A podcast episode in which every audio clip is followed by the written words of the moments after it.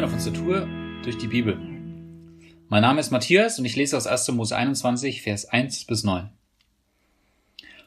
Und der Herr nahm sich Saras an, wie er gesagt hatte, und tat an ihr, wie er geredet hatte. Und Sarah ward schwanger und gebar dem Abraham in seinem Alter einen Sohn, um die Zeit, von der Gott zu ihm geredet hatte. Und Abraham nannte seinen Sohn, der ihm geboren war, Isaac, den ihm Sarah gebar. Und Abraham beschnitt seinen Sohn Isaak am achten Tage, wie ihm Gott geboten hatte. Hundert Jahre war Abraham alt, als ihm sein Sohn Isaak geboren wurde. Und Sarah sprach, Gott hat mir ein Lachen zugerichtet. Denn wer es hören wird, der wird über mich lachen. Und sie sprach, wer hätte wohl von Abraham gesagt, dass Sarah Kinder stille? Und doch habe ich ihm einen Sohn geboren in seinem Alter. Und das Kind wuchs heran und wurde entwöhnt. Und Abraham machte ein großes Mahl am Tage, da Isaak entwöhnt wurde. Und Sarah sah den Sohn Hagars, der Ägypterin, den sie Abraham geboren hatte, dass er lachte. Das Unmögliche passiert. Das nehme ich so mal als Überschrift über dem, was hier geschieht. Und ich stelle mich jetzt auch mal der Herausforderung, äh, etwas Unmögliches zu, zu wagen. Ich versetze mich mal in äh, den Kopf einer Frau, beziehungsweise in die Gefühls- und Gedankenwelt und versuch mal mögliche Gedanken zu platzieren, die bei ihr so hätten vorgehen können. Unglaublich. Ich kann es noch gar nicht glauben. Meine biologische Uhr ist doch eigentlich schon lange abgelaufen. Und oh, wie habe ich mich so nach Kindern gesehnt? Ich habe sogar meinen Mann zum Sex mit einer Hausangestellten gedrängt. Und daraus ist auch ein Kind entstanden. Also das war eine Sache, die ich mir hm, jetzt im Rückblick eigentlich hätte sparen können. Und mein Gott ist so viel größer. Und jetzt habe ich es am eigenen Leib erlebt. Ich weiß noch, als ich damals drüber gelacht hatte, ja, war ja eigentlich auch völlig abwegig, ein Kind zu bekommen. Kein Name passt daher jetzt besser als er lacht. Isaac. Gott lässt mich wieder lachen. Ich frage mich, ob ich diesen unerfüllten Wunsch überhaupt verarbeitet hatte.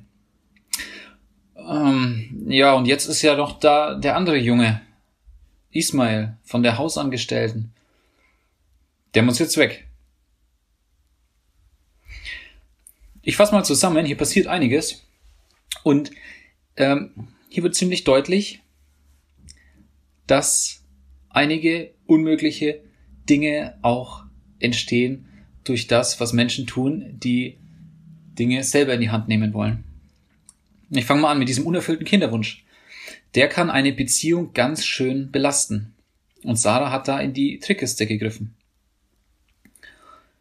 Meine biologische Uhr tickt. Ja, wie oft hören wir den Spruch? Ähm, Gerade für Frauen ist das was, was enorm ähm, unterdrückend sein kann, unter Druck setzen sein kann und ja, einem Angst machen kann. Natürlich betrifft es erstmal nur die Frauen, dann aber auch den Partner oder die ganze Familie. Wenn da so ein Wunsch da ist, der nicht gestillt werden kann oder gestillt wird. Die Fragen, die Frage nach den Möglichkeiten, die man ergreifen soll, die ist dann natürlich groß. Und ich guck mal zurück. Wie war das denn bei Abraham und Sarah? Gott hatte ihm es zugesagt. Er hat ihm Nachkommen wie Sand am Meer, wie Sterne am Himmel zugesagt.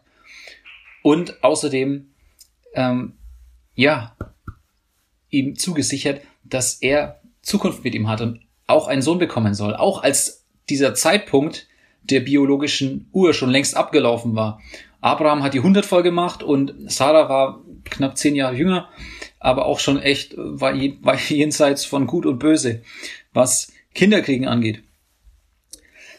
Die Frage, die im Raum steht, ist, ja, was darf, was soll man mit gutem Gewissen machen? Darf man in die Trickkiste greifen? Spermiogramm, Hormonuntersuchung, Hormontherapie, Insemination oder eine künstliche Befruchtung? Alles ausprobieren, was möglich ist? Das sind schon spannende Fragen. Und ich will jetzt pauschal nicht das eine befürworten, das andere verneinen. Ich denke, man muss sich Gedanken machen. Aber gefährlich wird's, wenn ich versuche, alles selber in die Hand zu nehmen und mit aller Gewalt ein Ergebnis produzieren möchte. Ich darf mich auf Gottes Verheißung verlassen. Und Manchmal haben wir keine so konkrete Verheißung. Und manchen ist es geschenkt, Kinder zu bekommen. und manchen nicht. Aber wer sind wir, dass wir ein, einen Weg außenrum bahnen sollen? Wir sehen hier in der Geschichte, dass Sarah Hager, diese Hausangestellte, zum Kinderkriegen einsetzt. Es funktioniert, ja. Es scheint gut zu laufen. Allerdings ist jetzt der Punkt erreicht, an dem das nicht mehr erwünscht ist und der Sohn Ismail weg kann. Isaac ist ja jetzt da, der eigene.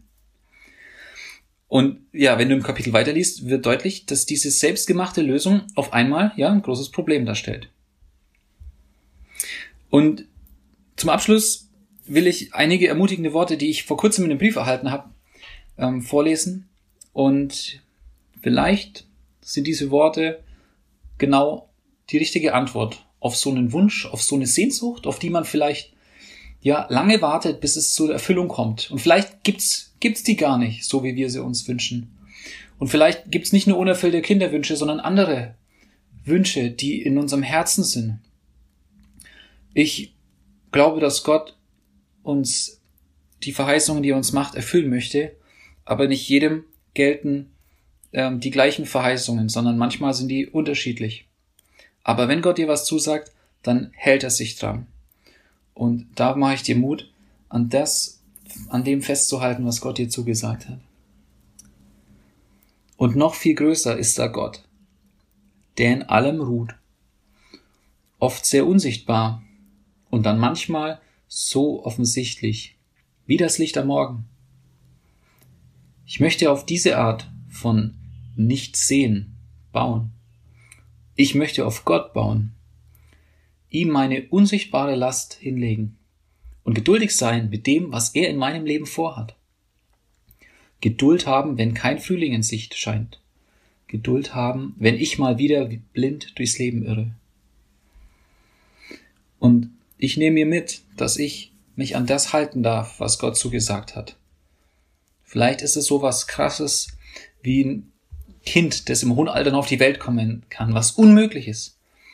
Vielleicht sind es auch andere Dinge, andere Bereiche und Dinge, die weniger unmöglich scheinen oder vielleicht sogar viel mehr unmöglich. Wenn Gott dir zusagt, darfst du dich daran halten, dass er das auch einhalten wird. Und deswegen ist heute ein guter Tag für einen guten Tag. Lass sein Wort in deinem Leben lebendig werden.